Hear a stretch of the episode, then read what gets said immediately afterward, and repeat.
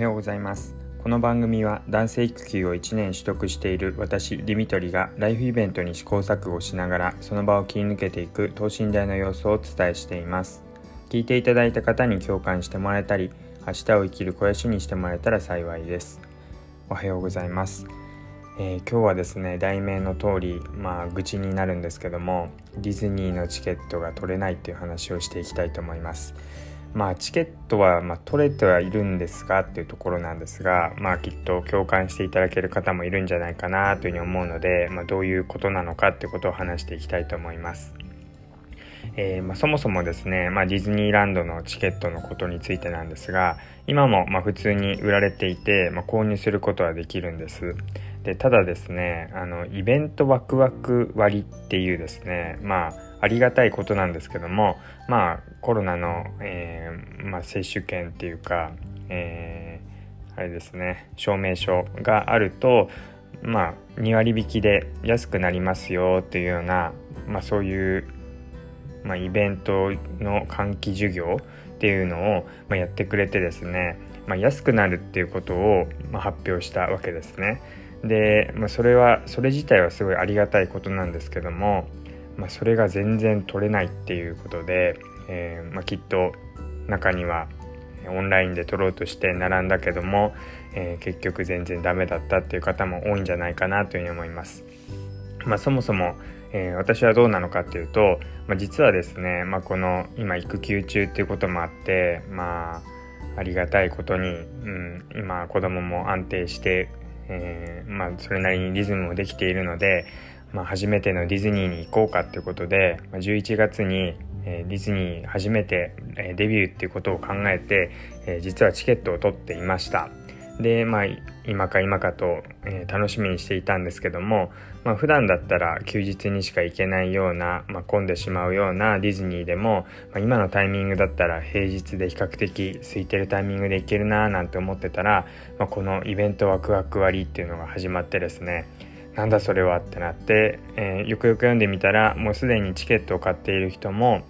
変更ができるっていう風に書いてあってなんて神対応なんだって、えー、嬉しくなったんですけども、まあ、それは本当にそこまでで、えー、そこまでしかまあ喜びは続きませんで実際にじゃあ並んでこう変更しようって思ってみるとすごい混むんですね。でなんか1時間以上待待ちますみたいな、まあ、待ち時間が書いてあるのはまだ良心的なのかもしれないんですけどもう1時間以上ってなんか1時間30分とかそれぐらいのレベルじゃなくて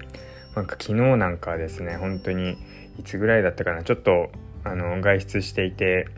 あの参加が遅れたので、まあ、その時点でちょっと、はいあのー、本気度が薄いんですが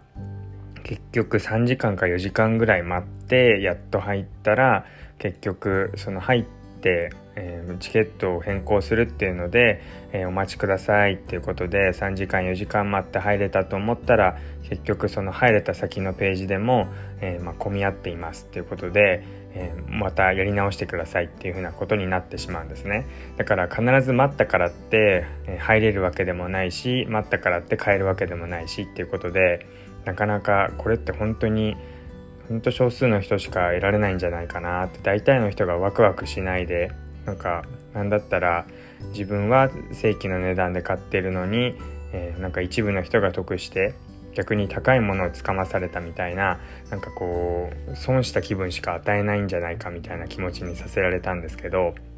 なんかまあツイッターとかでもこうディズニーとかディズニーチケットとかで検索してみるとなんかそこでうまく、えー、取る方法みたいな、えー、その今言ったような並んでいる状態でえ一番自分が先頭まで来たら、えー、ページを増やすことでまあこれツイッターとか実際見てほしいんですけどだからそうすると、えー、自分がもし並んで先に混んでいたってページが変わってしまっても、えー、また違うページを自分で増やしておくと入れますみたいな、えー、そういう裏技が書いてあるんですけど、まあ、これやることによって結局1人の人が何ページも増やしてそれだから混んでネットが、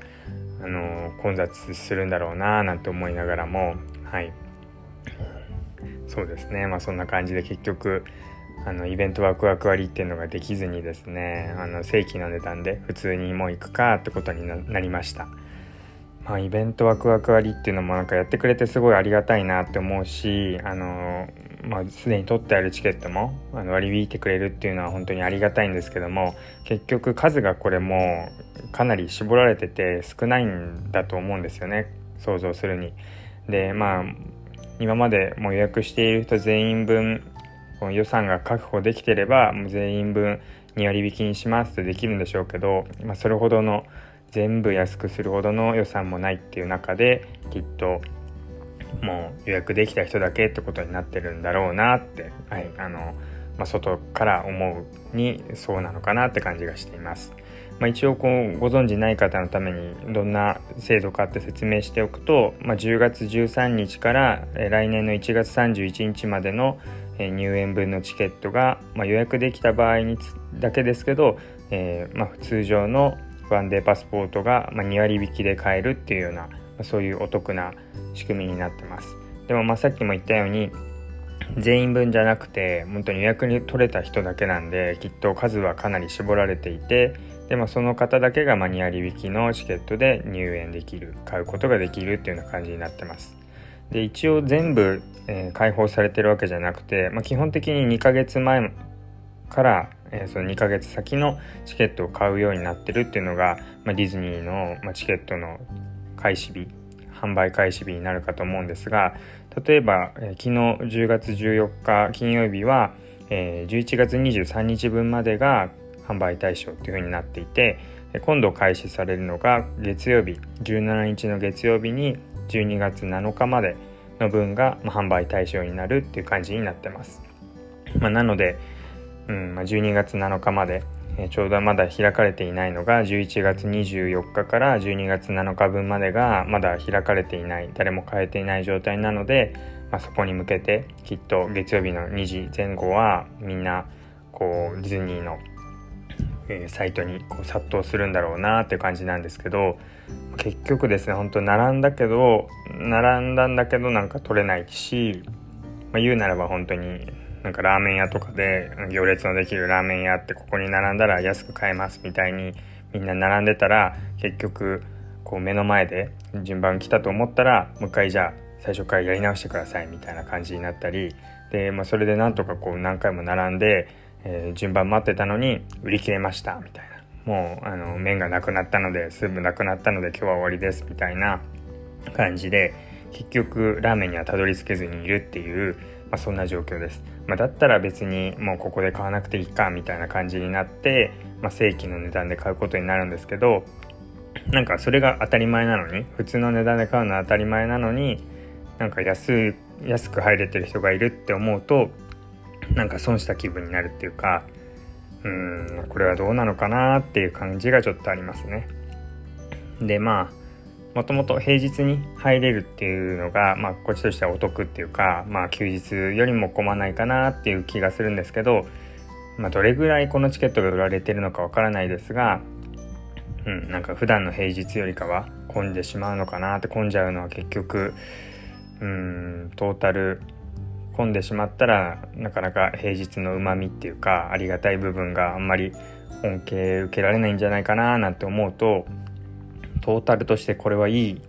仕組みだったのかなみたいなことも思ってしまって、はい、なかなかイベントワクワクがワクワクしないような状況にいます。はい、同じような方もいるんじゃないかなというふうに思ったので、まあ、今日はまあ育児っていうか、まあ、それに関連した、はい、イベントのことについて話をしていきました。えー、まあ、私は取れましたとか、まあ、こんなことをやったらいいですよなんて、コツがありましたら、教えていただけると嬉しいです。はい、えー、まあ、こんな話が聞いてみたいとか、はい、あのこんな相談ありますってことがありましたら、えコメントやレターいただけると、え嬉しいです、え最後まで聞いていただいてありがとうございました。またお会いしましょう。